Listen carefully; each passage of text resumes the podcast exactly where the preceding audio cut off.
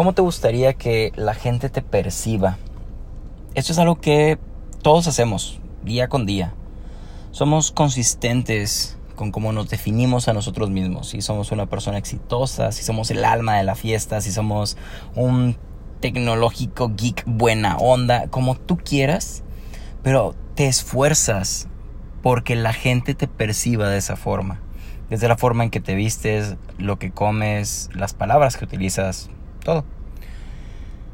Y déjame decirte que hay algo que puede hacer que todo tu trabajo se vaya por la borda en 3 segundos.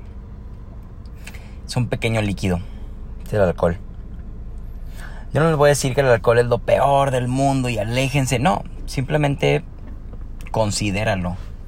Yo tengo un amigo que, que lo tengo en lo más alto de los altos. Una persona súper exitosa, súper feliz, súper positiva pero dale unas cuantas cervezas y se vuelve una persona hasta cierto punto, pues, que simplemente no quieres estar alrededor de esa persona.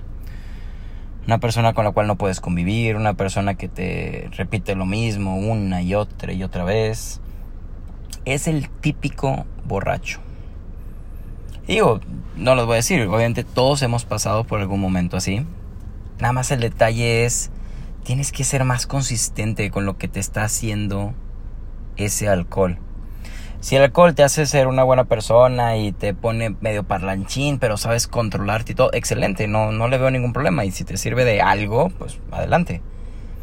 Pero si te das cuenta que el alcohol te está empezando a alejar a las personas que quieres, que las personas que quieres, tus amigos, de repente ya se empiezan a alejar de ti, y dicen, ay, ya se puso borracho, ¿qué le estás sacando de provecho? Porque al parecer estás trabajando todos los días porque la gente te perciba de alguna forma. Todos lo hacemos, todos. Y al parecer estás dispuesto a tirar todo eso por la borda por un par de cervezas. No te digo que dejes de tomar, solamente te digo que ten muy en claro lo que el alcohol te está haciendo.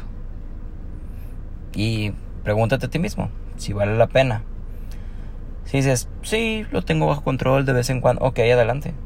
Si dices, sabes que sí me ha costado a que algunas amistades se alejen de mí, momento de pensarlo.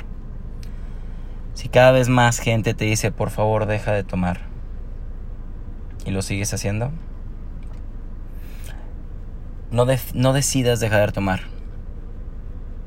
Pregúntate el por qué lo estás haciendo, a pesar de esos comentarios.